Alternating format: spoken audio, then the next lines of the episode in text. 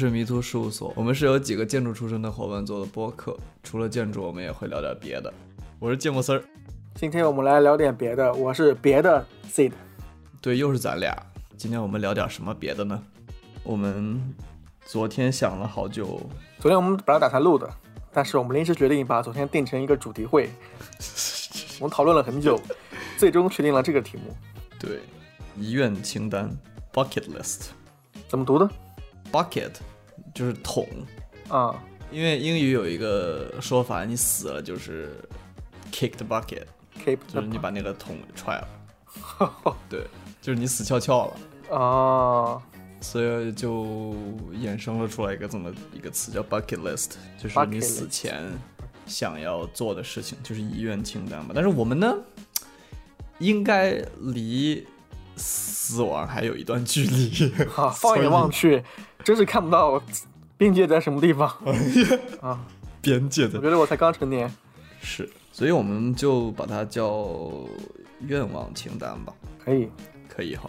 嗯，因为我昨天咱们定了这个题目之后，我今天又想列这个提纲，我发现我列的清单列完之后，发现还是充斥着荷尔蒙，这种感觉跟遗愿 bucket list 不太不太沾边，哦，应应该是吧？我觉得一个人如果感受到自己快要死了，给自己列个遗愿清单，应该不是我这些内容。那如果几十年后我看现在这个遗这个清单，应该会很幼稚。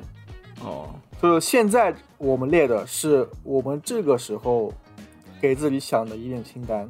嗯，如果再过几十年，我们可能觉得我们现在列这些清单根本就够不到我们在心目中那么重要的位置，这是我预想的。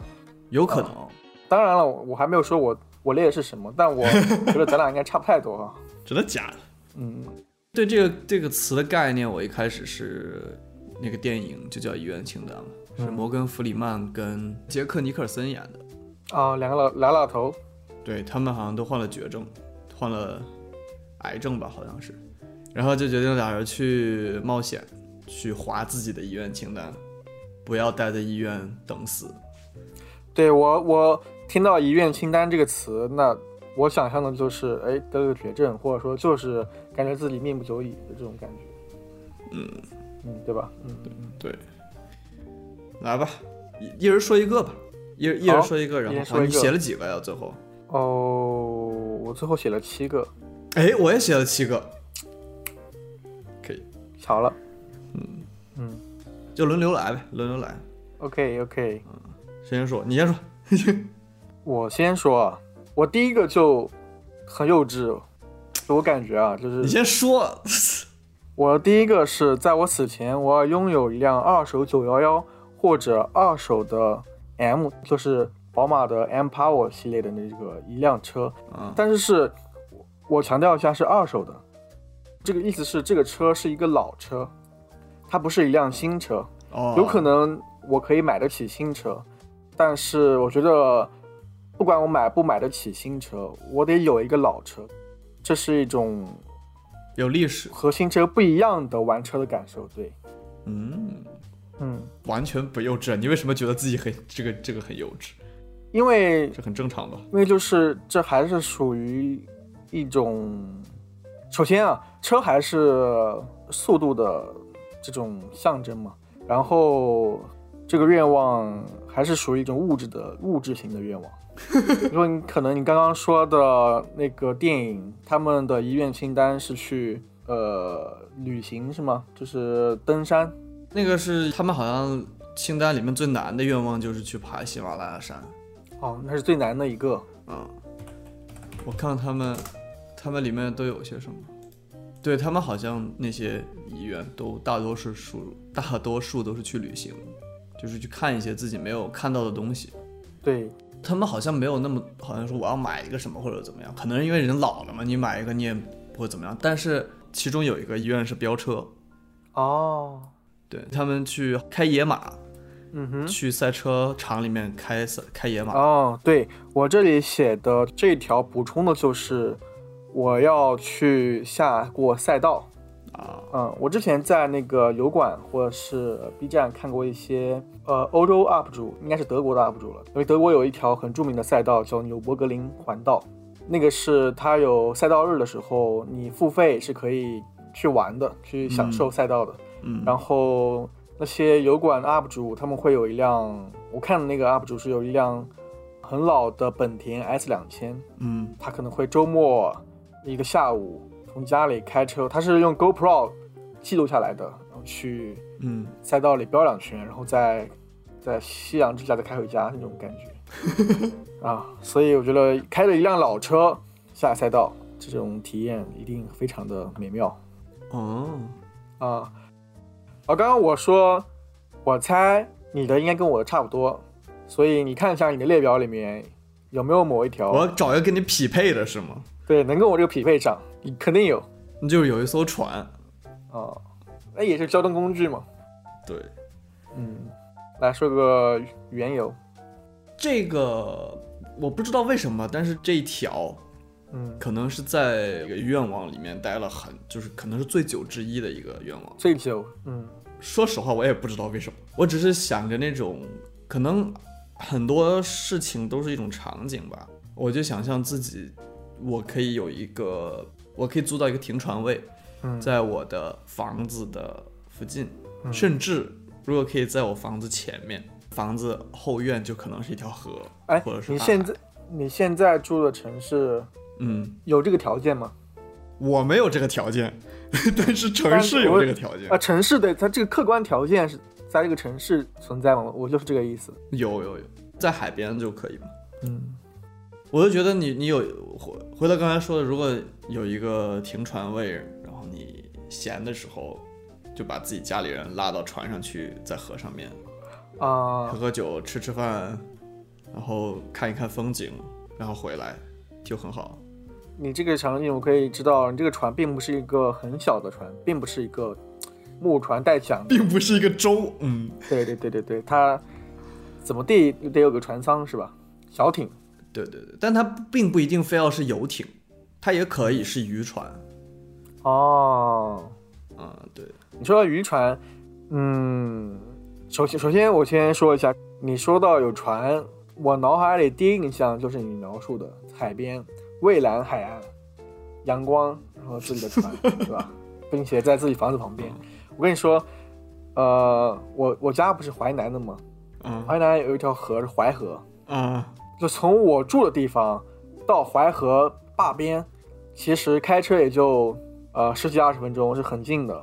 我上高中的时候，有有几个同学，他们他们就是、呃叫坝上的居民，他们就是住在船上，常年住在船上。哦，啊、对他们的可能家庭收入来源就是在淮河上捕杀那个捞沙或者是捕鱼或怎么样，但他们就是嗯，呃，是常年生活在船上的居民哦，哇，好酷啊！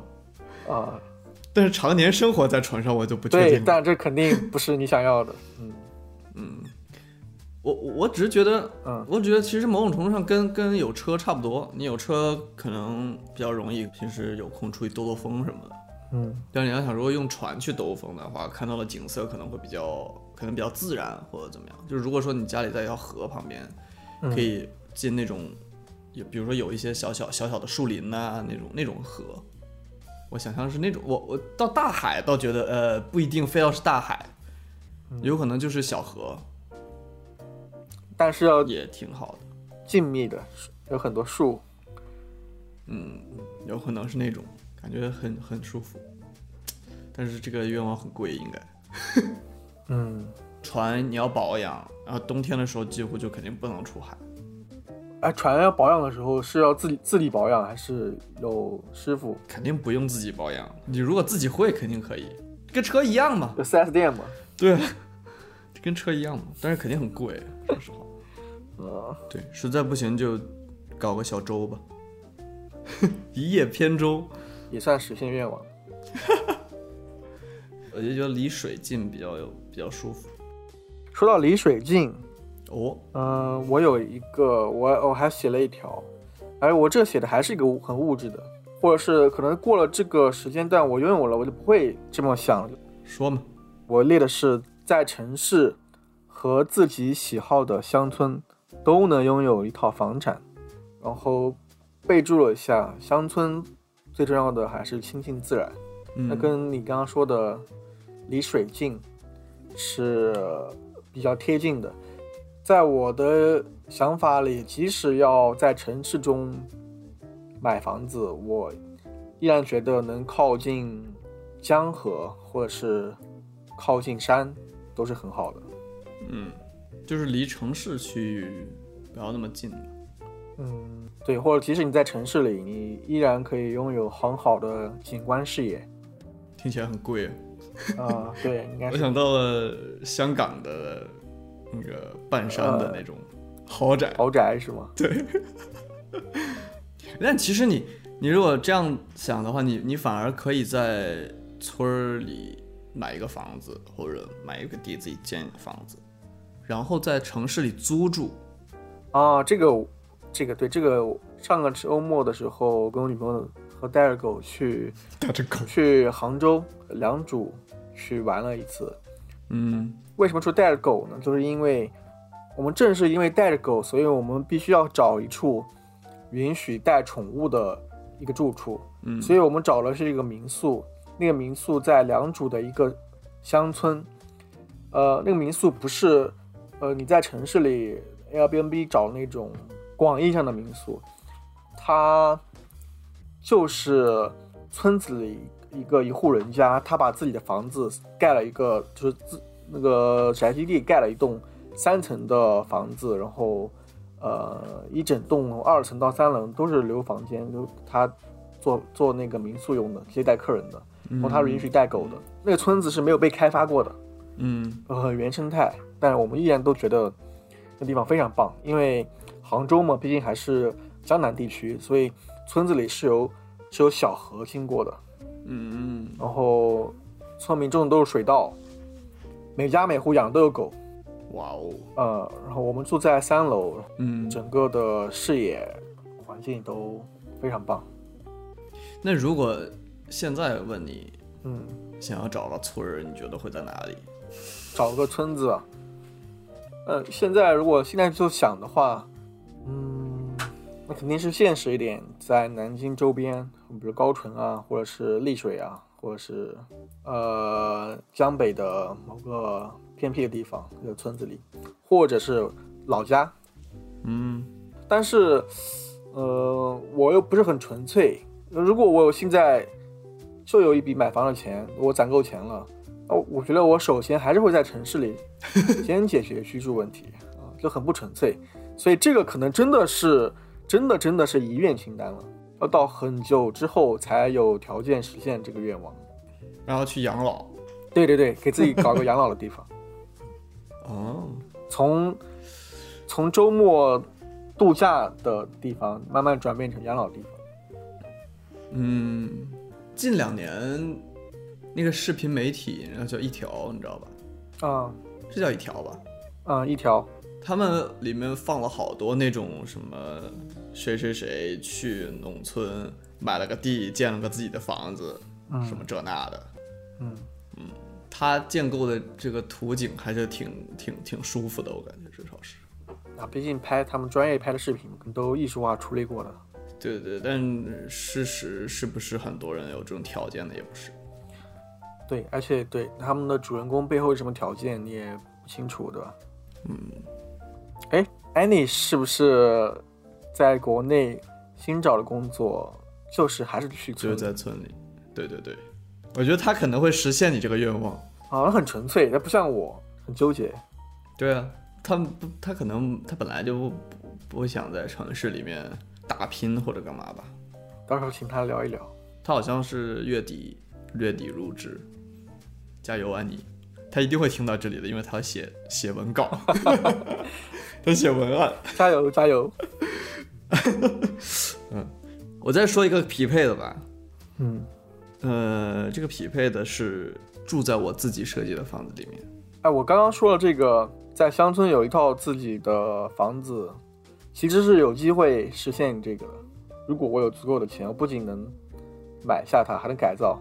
我觉得不是有机会吧？你在你自己买了一套房，我觉得现在大多数中国乡村的房子条件都不是你你这种人进去就能直接住着舒服的人。怎么都得改造一番，是吧？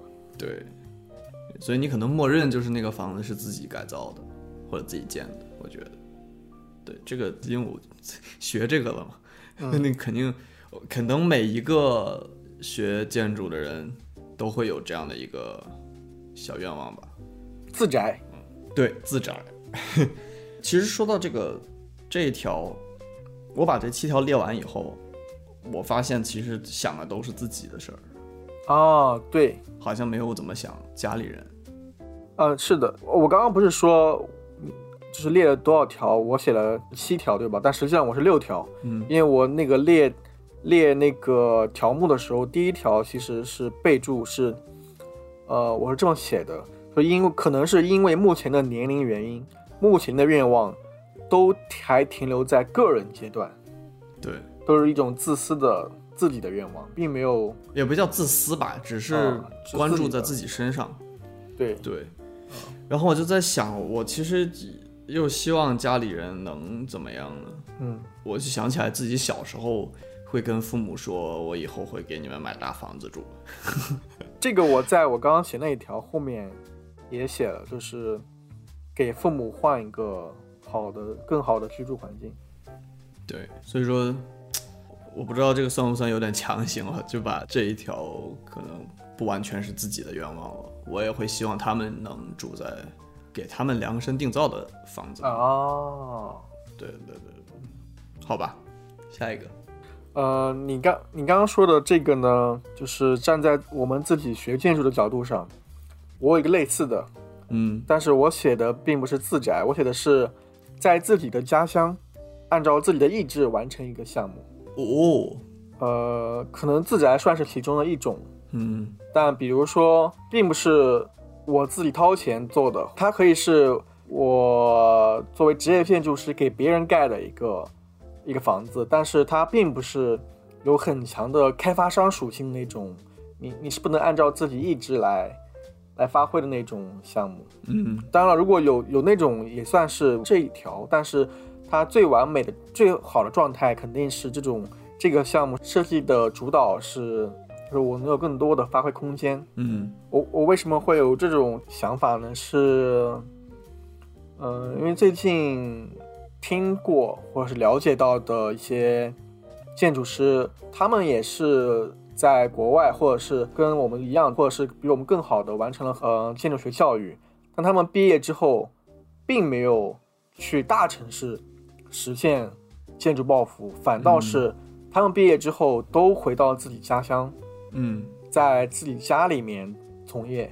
呃，举个例子，比如说江苏有一个很有经验、很有名的一个建筑师叫荣朝辉，嗯，他是无锡江阴市人，他九几年可能或者更早就。建筑学毕业之后就回家乡了，并且一直在家乡从业，嗯，那也能做得很好，嗯。最近听说过虎德上有一个专辑叫是三十五岁以下创意人吗？还是在海外？呃，采访过有一个人叫潘辉，嗯，呃，东大毕业的，毕业之后在蒙德里西奥上学。哎，对，我插一下，啊，古德是一个建筑网站啊，对，就是讲一些建筑项目啊、建筑师啊这些东西。好，继续。啊，对。然后他可能比我们大不了很多吧，呃，也是读完书就回他的家乡是浙江绍兴，也是一个小城市嘛，嗯，呃，回乡职业，所以我觉得建筑师能在自己从小长大的环境里职业的话，应该是我理解是一是最自然的事情。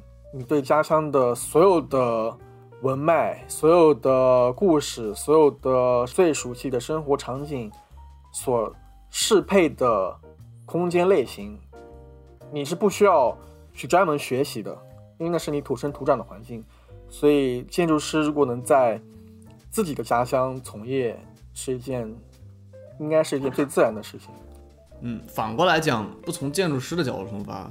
如果从从城市的角度，或者说从呃建筑的角度，嗯那如果有一个项目的话，给这个本地的建筑师是一个，咱咱就这么说吧，赢面比较大的决定，嗯因为你找外来建筑师也 OK，没有什么问题，只是有可能他会没有那么足够了解这个地方，然后他可能会用更多的成本去呃做研究，去做设计。嗯。嗯第二个是也是一种对家乡的责任感，就是感情上是自然的。我土生土长，我从哪里来，我还要回到哪里去。嗯不管我在外面经历了多少，但是我还是要回家的。嗯，所以这是你的第三条吗？对。可这个第三条我就没有跟你匹配了。啊，这个是我跟匹配给你的嘛，所以你不需要跟我再匹配了。哦哦，但是我们那我怎么办呢？现在，呃，那我就说，我还是说一个最近的吧。嗯呃，我的第三个是我想开个店，但这个店呢不知道是什么。但是就是要开个店。嗯，开个店的目的呢是其实是想要成为一个 hub，一个枢纽，它会成为一个聚集点吧。我会希望能让更多的人来到这个地方，然后人跟人可以见面，我也可以见到各种不一样的人。呃，那你觉得你这个 hub 吸引来的人，需要跟你是那种志同道合的吗？你你是希望你这个 hub 吸引的人越来越多，还是只是局限在一个小范围，都是跟你志同道合，有很强的让你感到自然的氛围？我我我不知道，我当然本身更希望他是一个跟我类似的人，比如说你们大家这种类似的人，呃，或者说我在其他一些就除了建筑以外领域的兴趣的人可能也会来，但是如果不是也无所谓嘛，因为人本来就都不一样。我觉得现在的都市吧，主要是都市里面更加需要这样的空间，能建立人跟人的联系。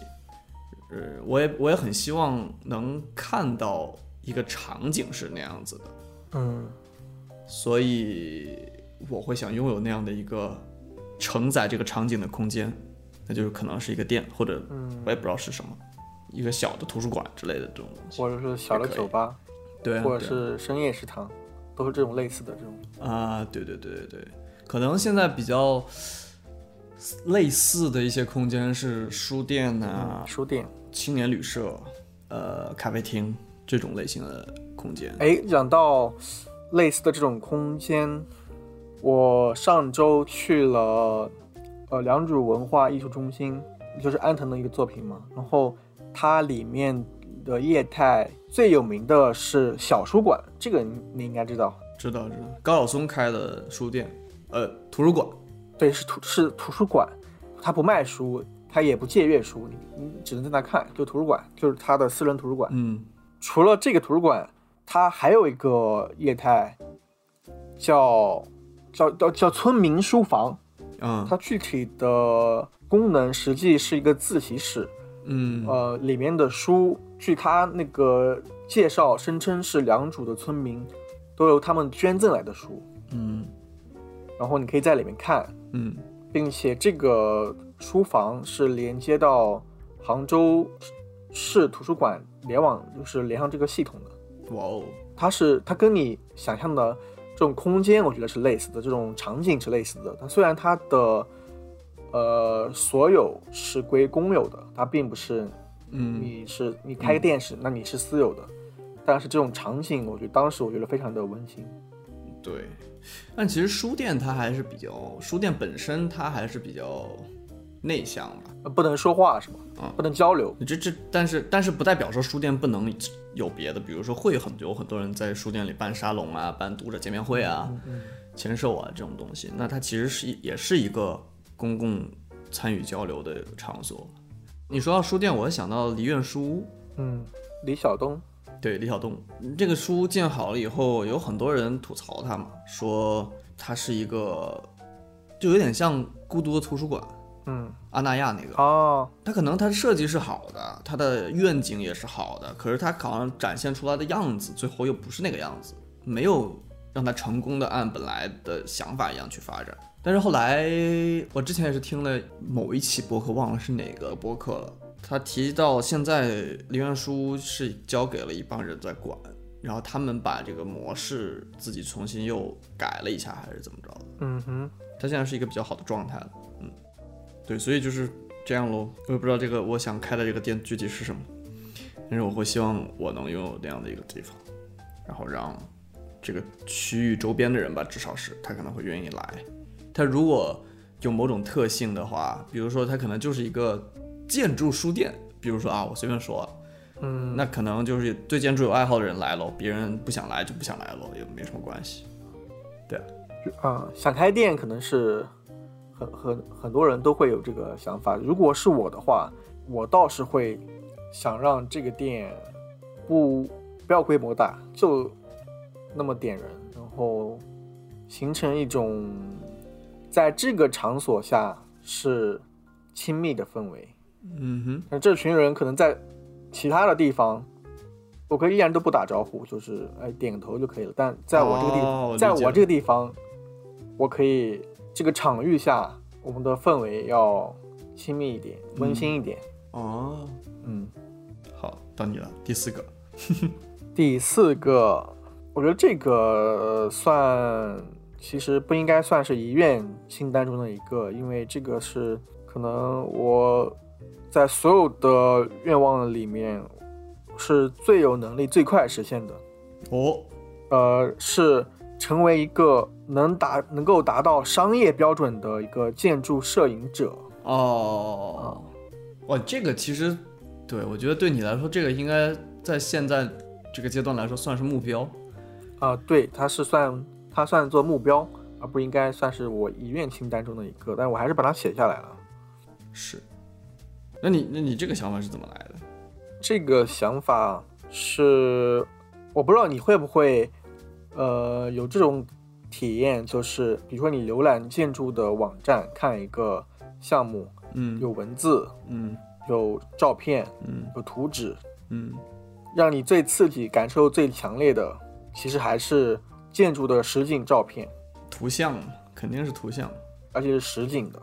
嗯，对，对，所以我除了这个，除了这个感受，还有就是，是不是我我自己每次浏览那些比如平面图纸的时候，嗯甚至并没有我看那些照片的时间更长。嗯所以我我是有时候会自我怀疑，我是不是真的对我对建筑本身的那种爱好程度，并没有我对它作为一个摄影作品的图像那种爱好程度更强烈。我觉得不是的，因为如果是实景照片或者是效果图，它其实给你的是直观感受，它告诉你这个地方会变成什么样子。对，呃，图纸是受过专业训练的人看到以后能理解的一种形式。嗯，说白了就是它没有图片，它没有照片或者效果图直观观。嗯，哎，这个就回到一个事情了，你觉得什么是建筑？你觉得或者说这些 representation methods 里面，哪一个能够最多的代表建筑？这一个建筑这个 object，嗯哼，你觉得呢？我觉得是效果图。效果图啊，对，因为效果图其实是最最贴近建筑师意志的。建筑师意意志的，对，图纸是其实是专业工具，但是效果图是呈现这个意象的。嗯，你说的对，我就是这个感觉。嗯，但是照片有一种真实的力量，它即使建出来不是这么回事儿，它那个地方就是那个样子。可是又反过来了，你你，我觉得我很多很多次，可能百分之七八十的时间，呃，真实踏上了一个踏进了一个建筑以后，看到的场景和气氛跟以前见到的照片是不一样的。那应该是这个项目的施工或是后期维护的很差，或者施工的质量并不好，因为照片肯定是修过的。对啊，对，照片肯定是也是有后有二次创作的嘛。嗯其实，不过不过，我觉得给建筑拍照可能就没有，就咱们刚刚可能聊太复杂了。我觉得给建筑拍照其实没有这么复杂，就是你去给一个好看的东西照张照片，这种这种动动力吧。呃，对，因为一个好的作品，它还是需要媒介传播的，而且我觉得，即使现在，呃，视频途径这么的火爆，短视频或者是其他的视频形式嗯。很火爆，但我依然觉得图像静止的二维的图像是目前这个阶段还依然是呃传播建筑最好的手段，除非以后能叫什么 AR 或者是这种呃三维的实景，，VR，对，嗯，这种这种这种手段真的能够呃很成熟的运用，否则到目前我依然觉得照片这种媒介是传播最好的手段，因为视频它虽然能一定程度展现三维的环境，但是建筑作为一个作品，你是需要观察细部，观察，你是需要它静止下来去观察的。嗯如果它一直在动的话，你你有没有发现，你如果一直在看视频，你你其实会按暂停。嗯我就是要看那那一帧那个角度的东西，嗯所以我觉得会有这么一个想法，成为一个这样的建筑有这种能力的摄影者。我也不想把它作为一种职业或怎么样，它可以成为一种兼职的手段，但它应该不是我理想中我希望能够全职的那种职业状态。嗯嗯，而且我有一个约束是达到商业标准，因为这个对，我不太知道为什么你会就加了这样的一个定语。啊、首先呃评判这张照片，它一定是达到标准的，但是达到标准也分为商业的，也分为艺术化的。嗯那艺术化的，我觉得不是传播建筑最好的照片的形式，最广的形式。对，因为太过于艺术的话，会不能很完整的展现建筑本身的信息。嗯呃，但是你达到商业标准的话，就需要你所有的构图、色彩展现的细节程度都是在一定水准之上的。这是我，呃，我写的商业标准的这种含义。啊，就是其实你背后引申的含义是，你想，呃，你认为你创作出来的摄影作品应该是可以被更多人读懂的。对，并且它照片本身的质量是很高的，它的色彩、构图都是都是没有问题的。嗯，是。嗯，这是我的第四个是吧？对，你的第四个，你有没有对应的呢？应该没有了，应该没有。我没有了，我剩下的四个跟跟刚才所说的这些都没有太大关系，嗯。完全是别的东西。，OK，我我第四我第四个可以说我想拍一部电影，嗯。嗯，它不一定非得是电影，有可能就是片子吧，啊，它有完整的制作过程的一部电影，film。嗯。嗯感觉这个是一个拖延症造成的没没有没有做的一事情。啊，其实你 其实你现在也是可以做的。嗯对，你觉得 vlog 这种形式算是你这种能够达到你的这个要求吗？我我觉得不算，不算因。为我其实想，我刚才所说的，它有完整制作流程，它的意思其实背后隐含了某种呃 workload，嗯就是你要付出足，你要付出足够的工作量。嗯。我倒不是说 vlog 它没有足够的工作嗯量，嗯嗯但是你明显知道你那我我说我要拍一个 film，我要拍一个，我都不说 movie，就说一个 film，跟我要拍一个 vlog，嗯。你肯定职业的 vlogger 的话，他他付出的努力什么肯定很多很多，我们也能看到很多拍的特别好的人，但是呃你都叫他 vlog 了，所以嗯。咱们普遍意义上的 vlog，嗯它是周期一般都比较短的。我我所说的 film，它可能是一个有计划的，更长期有拍摄过程的有主题的，一种片子吧，然后有有一定时长的嗯片子。嗯嗯事实上，你要严格来说，vlog 算 film 的一种。嗯，小型纪录片，微型纪录片，对对，微型纪录片。但是我这个 film 它很有可能是动画片，甚至嗯嗯我我不知道，因为我我其实之前会脑子里面会有一些故事的架构啊什么的，可能写下来一个大纲什么的，就没有继续去让它成为一个作品。它不一定非要是影片作品，它也有可能可能会成为建筑作品，不知道。但是它没有继续往前推，我觉得这是一个拖延症。你当你想到前面的这些工作量的时候，可能就很难往下做。嗯，所以也不知道这个这个影片什么时候会有可能拍出来。呃，我不想立 flag，好吧，继续拖延。OK，自由一点。好，嗯嗯到你了，啊、我现在说的这个跟我说第一个有点类似，呃，主题是旅行，我都忘了第一个说的啥了。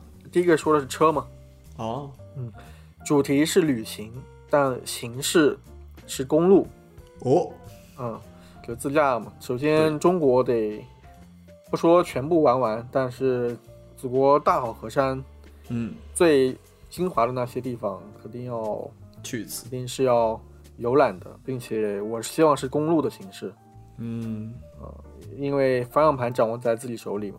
啊，想去哪儿就去哪儿。对对对对对，很多人都知道的，比如自驾三幺八国道、此生必驾这种，那都三幺八国，道是去哪儿的？三幺八国道就是起点是上海的人民广场，嗯，终点是终点是不是布达拉宫我不知道，但是肯定是在西藏哦，啊、然后它沿途呃从四川入藏那一段景色非常壮观嘛。嗯，对，祖国大好河山，B 站上有很多这种 UP 主，有一个叫公路，诶，叫公路旅者还是什么？我他的都他的视频都是4 K 的，非常漂亮。那你嗯，这个听起来好像不是很难哎，你你你随便找个假期就可以去了。是啊，但是 但是你要开着自己二手的九幺幺去。啊，不不不不不，这个我可以，我开我自己现在车都可以。嗯，我意思是，你如果想把全国都差不多该去的地方都去一次，那这个就很难了。嗯，你不是你不是全年每一天都有时间的，你你嗯每年不会每年的假期都把这都花在这个事情上。然后说到这个车，这个车可以不是我那辆二手九幺幺，这个车是需要一个日常的车，就它可能是我就我现在这辆车，嗯。我所以我在这一条后面加了一句话是，把我自己的一辆车开到三十甚至四十万公里，啊，就是像之前那个嗯。你说跑步把鞋跑到多少公里那个对对对，对我很喜欢这种这种类似的事情，不是，或者是比如说把我现在这只狗，我很希望把它养到老死，就是一件物品或者是宠物圆满，陪它走，对圆满走过所有的，把一支笔用坏，把一个鼠标用坏，把一支口红用完。对，你想你你真的是把一支每一支你用的笔都用完过吗？不是吧？是啊，是啊，好，那算了，不是每一支，但是我啊百分之九十的笔都是用完用到没水儿。好，好，就是开个玩笑啊，哎就知道你的意思啊，就这个意思对对对啊对对对。对，所以、嗯、这是我的一个。哎，但你这个车买了，你现在这个车也是二手对吧？这个车是新的哦，是新的，啊，我现在把它哦开到了三万五千公里。我也没概念。正常的一辆家用车的话，一年的里程是一万五千公里，差不多。就如果你每天上下班的话，哦我是两年三万六，说明就是正常多一点，不是那种高，不是那种很高频次的使使用程度。所以我如果想把按照我现在这个里程，我要把它开到三十万公里，我得把它开到二十年天哪，我才能开二十年。啊、所以 那个时候还有没有用人开的车还不一定呢。啊，对对对 对，那时候你可能是唯一街上还你还在开车的人。啊，我如果真的是街上就我一个人开车的人，我那我一定很屌。其他都是自动驾驶。对对，嗯，关于公路旅行，除了全国呢，我也很想在欧洲或者是美国都能可以都可以旅行，嗯嗯，就是自驾的形式。之前咱们跟就是跟 Z 同学聊那一期，不是我也说，嗯如果我去欧洲玩，他他说他给我包法国境内外送意大利的租车费用吗？对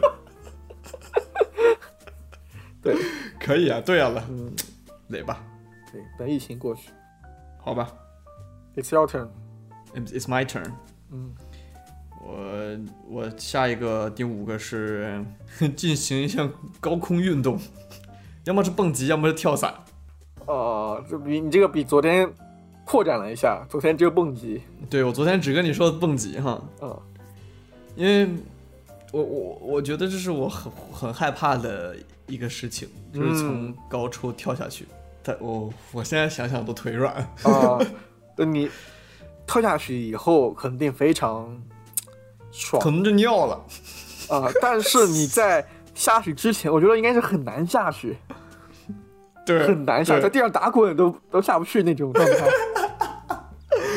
太吓人了。我觉得这个这个倒，我觉得这个本本身它不是很难做到，嗯就是说，比如说我去一个地方去跳，这个事情很简单，但是我去到那个地方跳下去很难，嗯，对，这个是一个心理斗争。我觉得，好像这样看来跳伞会容易一点。我也不知道为什么我会觉得跳伞比蹦极跳伞，如果你是业余的话，会有人带你吗？对，也许那个会给我一种安全感。有没有人陪我一起跳蹦极的这种工作人员陪你一起跳下去？那种应该或者可能是因为跳伞它是可以控制的，你自己知道有一个伞，你可以控制自己干嘛干嘛。对，蹦极就跳下去就完了，就听天由命。这样带断了。所以我觉得要蹦的话，一定要去个特别美的地方蹦，死了就死了吧，可以，死了就就觉得哎也还行吧，就没有那么遗憾了，反正。你要把你要把你其他所有清单的愿望都实现之后，再去实现你最后这再去实实现这个愿望。对，啊，你会更有胆量跳下去。对对对，嗯嗯，有可能，嗯，就就这么简单，就是一个这样的愿望我也我也我也想过蹦极，对，但是我没有把它啊。上升到这个清单上。你觉得他不值是吧？呃它不不配。哦，我觉得他配，但是但是我没有，就是我我我接受我害怕这个，就是我不去了。我的，哦，对啊是这样哦哦，好吧，嗯，哦啊，就像比如说我没有写我要去什么世界上最恐怖的鬼屋之类的，我靠，说鬼屋，我其实之前嗯世界上最恐怖的鬼屋是不是那个富士极乐园的那鬼屋，就是那个医医院，是不是那个？反正我看了介绍说那鬼屋是在一个废弃的医院里改造的。嗯，那我也看过那个，就是说这个地方的文章啊，太吓人了，我不敢。对，就是我之前，因为我以前还挺喜欢看恐怖电影的，嗯我觉得看恐怖电影就是我能接我能接受那种刺激，嗯所以我会会想，如果我去了极乐园，我一定会去那鬼屋的。嗯但是我去年的时候跟我女朋友去了长藤鬼校，你知道吗？我我不知道，就是国内一个连锁的鬼屋。嗯我靠，我跟她，我我跟她一起去，我我我们两个人，然后当时是下午那个点，就它是一波一波的，就是嗯我这一个时间段攒多少人，嗯，我给你一起放进去。但当时那个时候没有没有其他人，我们坐在那个等候室里等。我我特别希望能有个人，就是末第三者能来能跟我们一起。第三者，啊、就是不要只是我俩。嗯啊、但是当时恰好就没有。嗯。那个小哥他问他问我们说你们要不要等，呃，还是说你们可以直接开始？嗯，我其实想再等一会儿，但我女朋友当时直接就说没事，开始吧。太强了，对，随后就是打脸的时候，哎呦，进去之后第一个第一关就给吓尿了。他那个机制是什么呢？就如果你他每个房间都有一个摄像头，那个摄像头它是红外的嘛，嗯，知道，就是如果你实在受不了了，你是可以对那个摄像头挥手啊什么的，做手做挥手做手势，然后让嗯那个工作人员给你暂停。嗯，我们在第一关就暂停了。呃，它那里面都是什么东西啊？就是你就走一条路，然后会有人出来吓你这种。对，就大大概就这样的。但是它每关卡是封闭的，比如你到第一关，你要通关之前那个门，嗯，那个时间段它是不给你开的，你过不去的。然后在那里等候你必须要在里面下五分钟，比如对对对对对对对。然后当时那个场景是长藤鬼校的第一关是，呃呃一个这宿里是不是有舍，剧透？这不能说是吧？呃，我觉得也没关没关系。现在说我这是一个剧透预警。对剧透为预警，但剧透的不多，因为我们只在第一关。第一关是一个房间，是一个宿舍，宿舍里那个床上会躺一个人，那个人会吓你。嗯然后他，呃，我们在暂停之前，那个人一直吓我们，他一直在叫，然后跟你有一些身体的触碰，有身体的触碰啊！轻微的，他会有的。到后面可能还会抓你或者怎么样。对。我天哪，这过分了吧？他那个人吓我们的时候，我抓到他了，就我抓到他头发了，嗯。并且在那种极限状态下，嗯，我抓他的头发用了很大的力气，啊、把他抓疼了。但他很职业，那个游戏进行的时候，他没有发出任何声音。天哪！啊、然后暂停的时候，又就是房间的灯亮了，那个演员他跟我说，嗯，你他妈劲使的太大了吧，啊，然后就暂停的时候，我那个工作人员就问我们，你们觉得怎么样？还可以继续吗？呃，我们当然是觉得还是应该再试一下，要不然钱都白花了嘛。嗯好，暂停结束，我就继续。刚刚那个演员，我我不是抓他了吗？嗯，他开始报复我们，公报私仇。他干嘛了？他然后就吓我们，就是属于那种吓得更厉害。可是你都知道他在那儿了呀。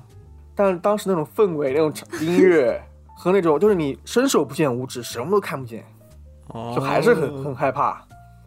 然后我们就再次暂停，我们已经受不了了。然后我女朋友肯定是继续不下去了。然后那个小哥服务员问我们，就问我，嗯他说：“呃，你这个钱都花了，你女朋友不玩了，你是不是要玩下去啊？要不然你这钱都白花了。”嗯，但我当时实在是我，我觉得我一个人我是玩不了的，啊，就退出了。是是是是是是。那门票多少钱？门票一个人多少？一百多还多少钱？哦，啊、从那之后我我再也不想去玩就是鬼屋这种游戏了。可以可以可以。哎，我我们最后说还还剩一个哈，怎么突然就说到鬼屋了？莫名其妙。说什么说什么说的鬼屋来着？说说害怕怕高，哦，怕高。就说说恐惧这个事情。对对对对。啊，你说你的最后一个吧。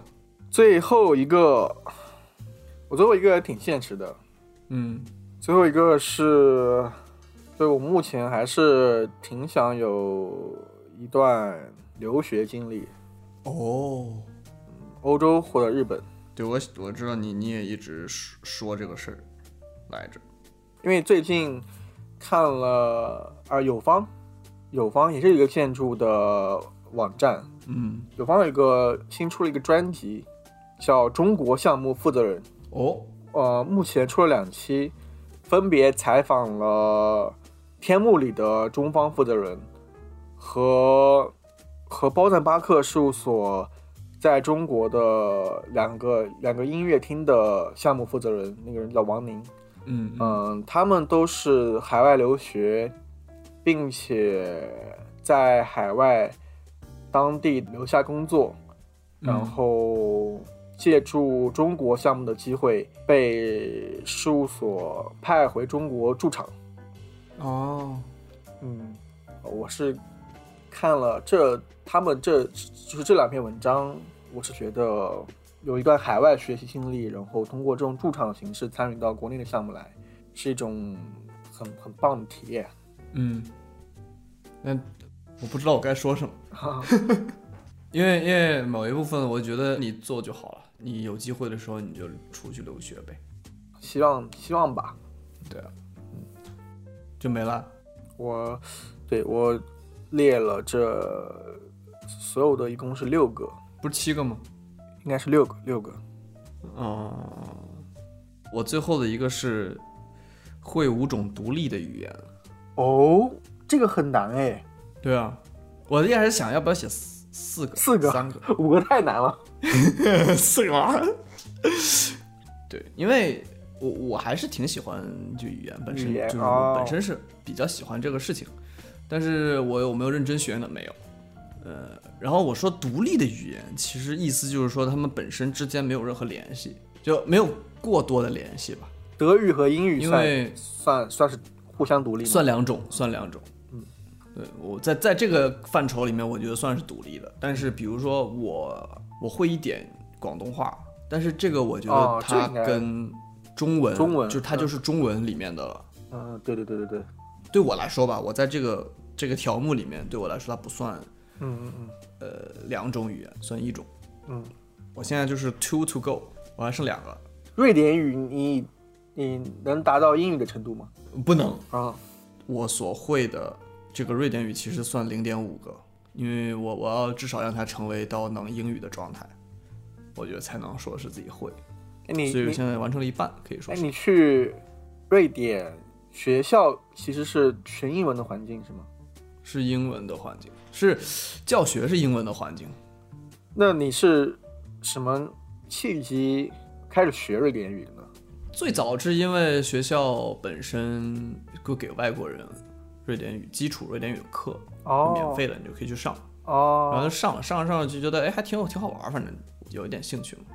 再后来，一是觉得在这边工作是肯定要瑞典语的，嗯二是觉得那我在这个环境里面生活，我应该会这个地方的语言，嗯嗯嗯嗯至少是去学嘛。所以就后来也慢慢慢慢学，学的也不是特别用力，但是也能日常沟通。嗯啊，毕竟在那个环境中对，慢慢来嘛，这毕竟还有对对对很长时间，但是但是你还有两个其他是完全没有开始的语言，你有目标吗？呃，我我认为最好还是三个吧，因为母语其实算不了什么语言啊，自因哦为母语，那你你一生下来这个就已经完成了五分之一，就有点那你没意思了吧？那你说你精通一个人精通五门语言，那母语肯定算一个。好吧，嗯行，好，好啊啊，好，还剩两个的话，其实嗯，我觉得不不要说还剩两个吧，单独问这个问题，我还想学什么语言的话，嗯就是还有三个比较大的语种是我比较想学的是西班牙语、法语跟德语。西班牙语、法语、德语，嗯，这五种这三种学会了，走遍全世界都毫无问题大部分的地方啊。感觉很多大洲，很多法属西班牙曾经殖民地，不是西班牙语就是法语。对对对对，因为这这有很少的地方不行吧，比如说你东欧可能不一定。哎，也是个想法，这也是一个拖延症的问题。嗯，你说这咱们这个节目说出来以后，会不会成了一个 flag？然后 就会有人哎觉得哎你是是不是说了这个事儿以后，你好像有没有完成，怎么怎么样的？那先看有多少人听我们这一期吧。对对对对，其实你现在就可以学，你现在也没没什么大事儿没有什么大事儿，但是有事儿。啊，啊，这就拖延症的表现，某种表现。哎，对对对对对，谁也别说谁行吗？哎，OK，对我也没有资格，毕竟都病友。嗯，就这样咯。是暂时能想到的一些东西吧，应该还有别的其实，但是暂时现在能想到的是这个。我昨天找这个事情是因为我有想的时候，我不是说这七条我都能马上直接想出来的，所以我去搜了一下，然后什么知乎啊，这种嗯嗯，我发现其实你知乎上肯定有，就是所谓叫什么，知乎平均水平是什么九八五，然后留学海归什么这那，对不对？嗯你就把那些 top one two 的拿掉以后，下面很多人写的内容其实都很朴实。对，嗯就有些东西，他们写的东西其实对于我们来说，有可能一看就大部分都已经完成了。哦，比如说掌握英语，比如说有一辆自己的车，所以我看到以后我还挺有有点感触吧。我觉得人生可能也就没有那么复杂，嗯有时候想要的太多。嗯，对，之前在我在微博上关注了一个一个博主，嗯那个博主是我喜欢的一支南京的一支乐队的一个乐手，嗯他发过一条，说的是自从过了二十八岁还是几岁生日之后，嗯，我就已经很明确的意识到我自己是一个庸人，哦，其实就是平凡人嘛。普通人，对，可能在年轻的时候还有很大的野心，或者是觉得自己有能力去实现或得到很大的成就，或者是物质的回报，或者怎么样。嗯嗯嗯但他是这么写的时候，我那个时候我就意识到自己完完全全是个庸人。从那之后，我只想好好的赖活，大概这个意思。嗯，好死不如赖活着的赖活着。啊、对，赖活。我我我其实读下来，并不把他就是赖活看作是一种贬义的讲法，他其实只是一种自嘲的讲法，只是嗯去实现和在生活中去在生活中去默默的做每一件小的事情，去实现自己每一个小的愿望。这是我对他这个赖活的理解。嗯，我刚才还想问，你觉得是不是躺平？现在不是很多人在说躺平吗？对对对，我最近也是看到有个词“躺平”，但我觉得这个赖活跟躺平肯定是不一样的。应该是不一样的。照你刚才那样说完以后，嗯，对，躺平是代表一种放弃。对，但是赖活使这个世界依然很糟糕，但我还是要用我能自己的做到的方做到的方式去活下去，就是这这种我这种理解。嗯我不知道，我还没有二十八岁，所以 嗯对，呃，我知道你意思，先先暂时不要想赖活的这个事儿。我知道你的意思，对，可是，嗯，我我也理解，其实，在一些特定的环境下，赖活着本身就已经是一种反抗了。就只是说说直白一点，你你可能会觉得人还是要有野心、有理想，干嘛这那的，巴拉巴拉巴拉巴拉那些东西嘛。但其实，如果你本身就已经活得很难的话，你坚持活下去和完成自己手边的小梦想，创造一个美好生活，它本来已经就就是对这个不好的世界的一种反抗了。对，还有就是你在这种现实情况下，你你只有去怎么说呢？完成身边每一件小的事情，你才有机会去实现你在你的清单里写下那些愿望。但也不仅仅是这样，嗯我我我很想听你的想法，因为我不知道除了就是还有什么样的方式去我我的我的意思就是说，你当然知道，嗯。所有人都知道“不积跬步，无以至千里”嘛。嗯。可是如果你本身目标定的不是，比如说我刚刚说我的目标就是要有一艘船，如果我一开始的目标不是它本身的话，嗯。我也不知道我的，呃我我每天去慢慢慢慢慢慢去做一些小的事情，它是没有方向的。哦你很容易在日常的生活里忘记自己本身想要的东西了，因为你因为就是过得太太太舒服，你把目标放小了以后，过得就是会太舒服，对舒服以后就舒服以后就嗯，对对对，这这这就是我刚才所所说的那个意思了。嗯，或者你想听的是什么？你刚才本来说，我想听的就是你这句话。哎呦我去，嗯眼高手低，如就怎么说呢？你如果是故意的眼高手低，也还好吧。那你手放不高嘛，你只能手低一点，但是眼一定要高。嗯，对我我认同，我我赞同，眼眼还是要高。二十八岁以后再再说吧，再放弃。嗯是的，是的，是的。二十八岁有点早吧，我觉得。事实上，我觉得大多数人，我们可能在很早就不不不用二十八岁就知道自己是一个普通人了。嗯，但是普通人也可以有普通人的大愿望嘛。对，或者其实咱们刚刚说的那些东西也没有多大可能，也没有多大，对。也不至于大到哪里去嘛。我还看到知乎里面有人写什么要，就他好像是一个学物理的吧，然后他就想说说什么解决一些非常我看不懂的一些问题，问题，就这种。这是知乎顶尖前百分之零点几的人，对吧？对对对对对。或者和小目标一个亿比起来，我们这些都不算什么。我们先把小目标一百期做好，就就完了。哎，是的，我们现在是这一期是第二十三还是二十多？三，二十三，嗯马上就四分之一了，二十五期，时间过得很快。过得很快，马上呃多少快诶半年了是吗？半年去年十二月底的时候嘛，新年之前出的第一期。嗯，好吧，OK，那就结束这一期的内容了。周末见。好，周末我们要录下一期节目。嗯好好好，你去睡觉吧。好好好，那就这样了，说告别吧，告别，再见，拜拜。拜拜拜拜。away. Down to the Lord. The bomb is late.